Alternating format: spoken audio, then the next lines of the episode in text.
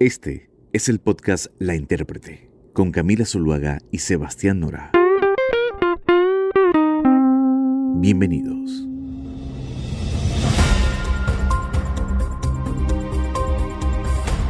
Esta semana vamos a hablar del encuentro comentado, polémico, discutido entre el padre Francisco de Rú y el expresidente Álvaro Uribe en el marco de la Comisión de la Verdad, que fue una de las instituciones más importantes que nacieron del Acuerdo de Paz de La Habana. Su principio, digamos que ser un mecanismo de carácter temporal y extrajudicial del sistema integral de verdad, justicia, reparación y no repetición para conocer la verdad de lo que ocurrió en el conflicto armado y así contribuir pues al esclarecimiento de las violaciones e infracciones y ofrecer una explicación amplia de, toda la complejidad eh, a la sociedad de qué fue lo que ocurrió. La comisión la preside el padre Francisco de Ruz, un padre jesuita, y lo acompañan 12 comisionados. Dos de ellos ya murieron, lastimosamente. El periodista Alfredo Molano y Ángela Salazar, que era conciliadora en equidad y defensora de los derechos de las mujeres. Es una mujer de Tado Chocó que murió por coronavirus. La comisión tiene un mandato de tres años, pero la ONG de justicia lo que hizo fue interponer una demanda ante la Corte Constitucional para prolongar su periodo. Argumentan, la idea es compensar todos los retrasos que hubo por culpa de la pandemia para el trabajo de campo y una cantidad de cosas en los territorios y así se pueda garantizar el derecho de las víctimas. Veremos qué dice la Corte Constitucional. Ahora mismo la Comisión está en la búsqueda de material para presentar un informe al país. Una característica especial que la diferencia, por ejemplo, de otras comisiones de la verdad, como la de Argentina, es que la información que se reciba y se produzca no será con el fin pues, de trasladarla a autoridades judiciales, no se puede utilizar con el fin de atribuir responsabilidades en procesos penales, eh, no se puede hacer. Digamos que la idea es esa búsqueda en la que se ha abierto un espacio eh, a los expresidentes, por ejemplo, como actores fundamentales en el desarrollo del conflicto. Unos han sido invitados y otros se han ofrecido a ir a la Comisión de la Verdad. Por ejemplo, Ernesto Samper ya ha ido a rendir su versión en dos ocasiones. César Gaviria lo hizo eh, de manera privada en diciembre del 2020 y esto fue lo que dijo apenas terminó la reunión. Muy satisfecho de haber tenido esta oportunidad de hablar con integrantes de la Comisión de la Verdad. Yo creo que ellos, ellos, eso es un componente muy importante del proceso de paz, la Comisión de la Verdad. Y, y del éxito de, de la Comisión en gran medida depende que el proceso se pueda fortalecer y se pueda ahondar esto no es un proceso de corto tiempo, esto es un proceso de, mediano tiempo, de largo tiempo, que no se va a agotar aquí y, y, todavía hay mucho camino por recorrer. Andrés Pastrana pidió el pasado junio comparecer ante la comisión y le aceptaron la petición. En el mismo mes, Juan Manuel Santos habló durante casi dos horas eh, eh, de manera pública. Y esto dijo, esto fue una parte importante de lo que dijo el expresidente Santos. Cuando llegué al Ministerio de Defensa el 20 de julio del 2006, compartía con el presidente Uribe su objetivo de derrotar a las FARC. Donde teníamos una diferencia era en el cómo.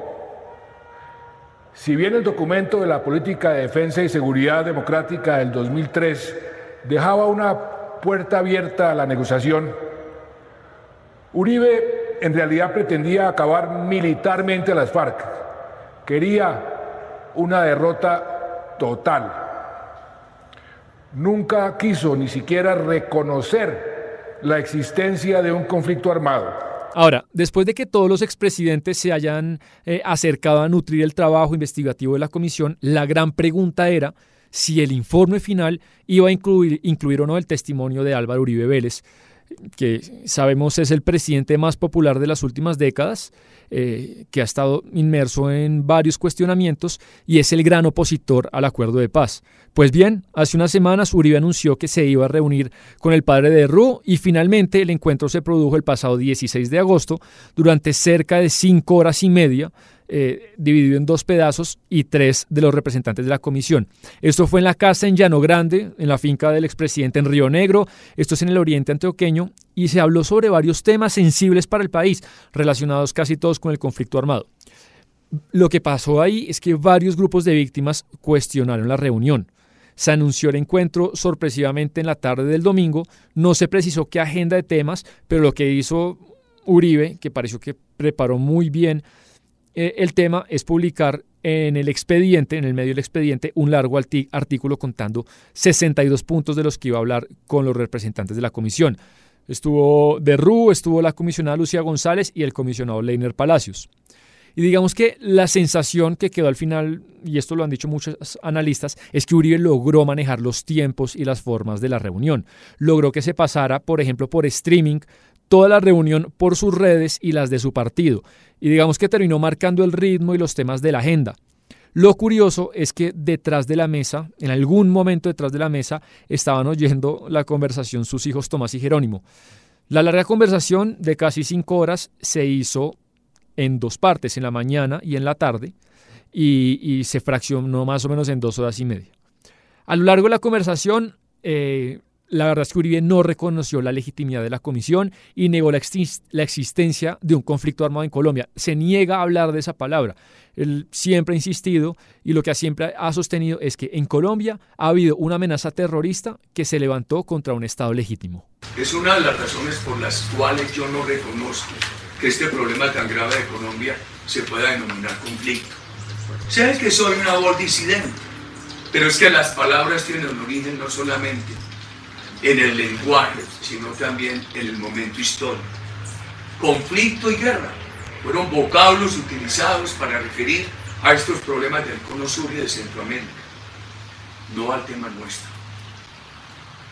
Los mexicanos se jactaban de que en el siglo pasado tuvieron la menor interrupción democrática, 12 años. Nosotros tuvimos cuatro. Muchos critican el Frente Nacional, pero yo recuerdo en mi infancia, en mi adolescencia, que el movimiento revolucionario liberal albergaba a personas del Partido Comunista, que de una u otra manera hubo pluralismo, aún en lo que se llamó las restricciones del Frente Nacional. Este país ha vivido en permanente ascenso democrático, con unas fuerzas armadas respetables, que no se pueden irrespetar por los crímenes que hayan cometido algunos de sus integrantes. Todas esas circunstancias me han llevado a decir a mí, a negar la palabra conflicto. Quizá su mayor acto de contrición durante las cinco horas fue reconocer eh, que su famosa frase, la de quizá no estaban recogiendo precisamente café, eh, aludiendo a los jóvenes desaparecidos en Suacha a manos del ejército durante su gobierno, pues fue una frase poco feliz y desafortunada. Cuando yo digo, sí, me equivoqué, diciendo no estaban cogiendo café, ah, se lo confieso, yo quiero las Fuerzas Armadas de Colombia. Nosotros no teníamos más interés que la transparencia y la eficacia. Y yo creo que ustedes en su fuero interno tienen que reconocer cuánto mejoró el país entre el 2002 y el 2010. Entonces, a mí me era muy difícil creer que había falsos positivos. Muy difícil. Usted no sabe cuánto me dolió a mí al principio del gobierno saber que en Guaitarilla o después en Jamundí unos, unos delitos de militares, unos delitos de militares por un tema de narcotráfico.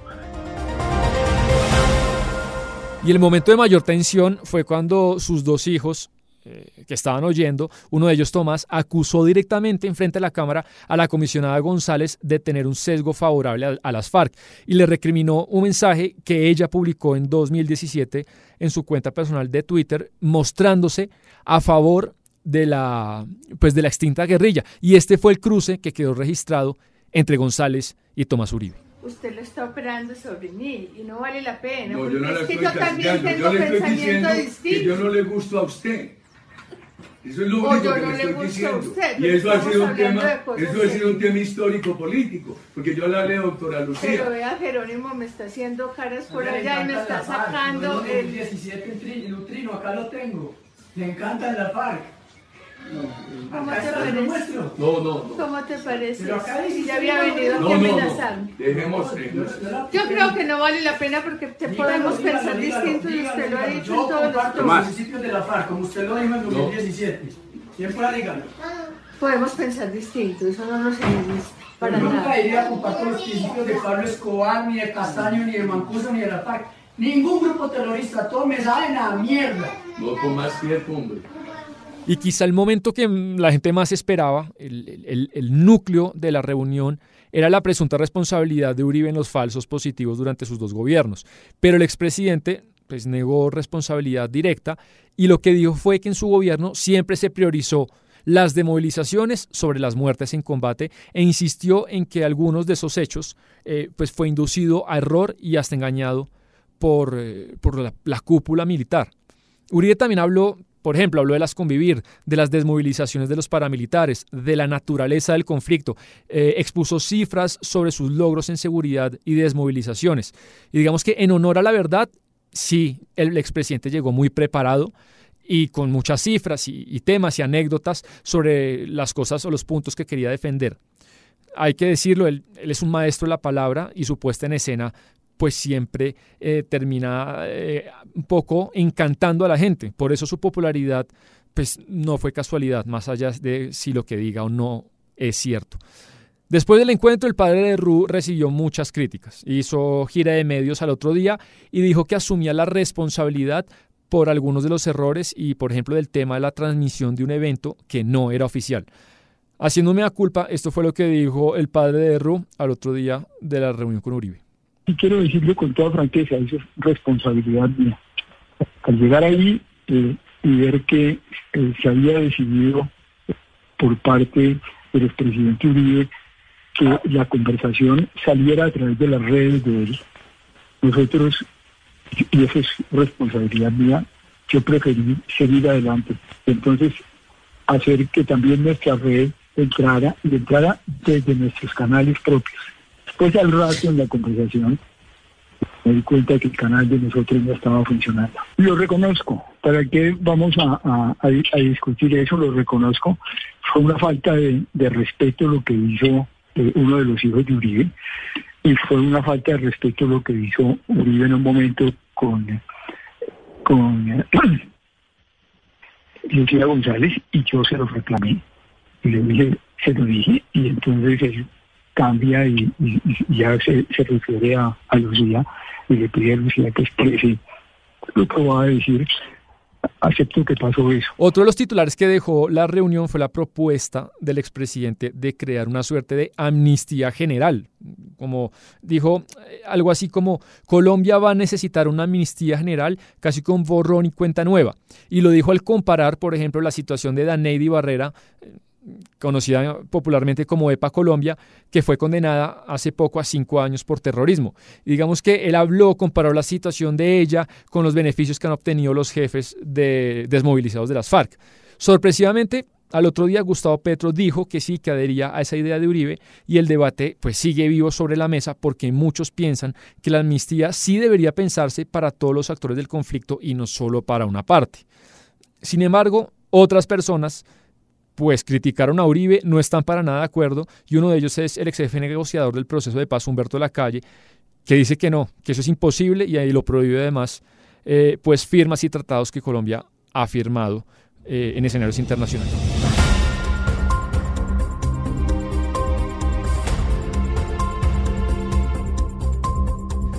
Y esto es todo por hoy. Finalmente, el último de los expresidentes vivos habló con la Comisión de la Verdad.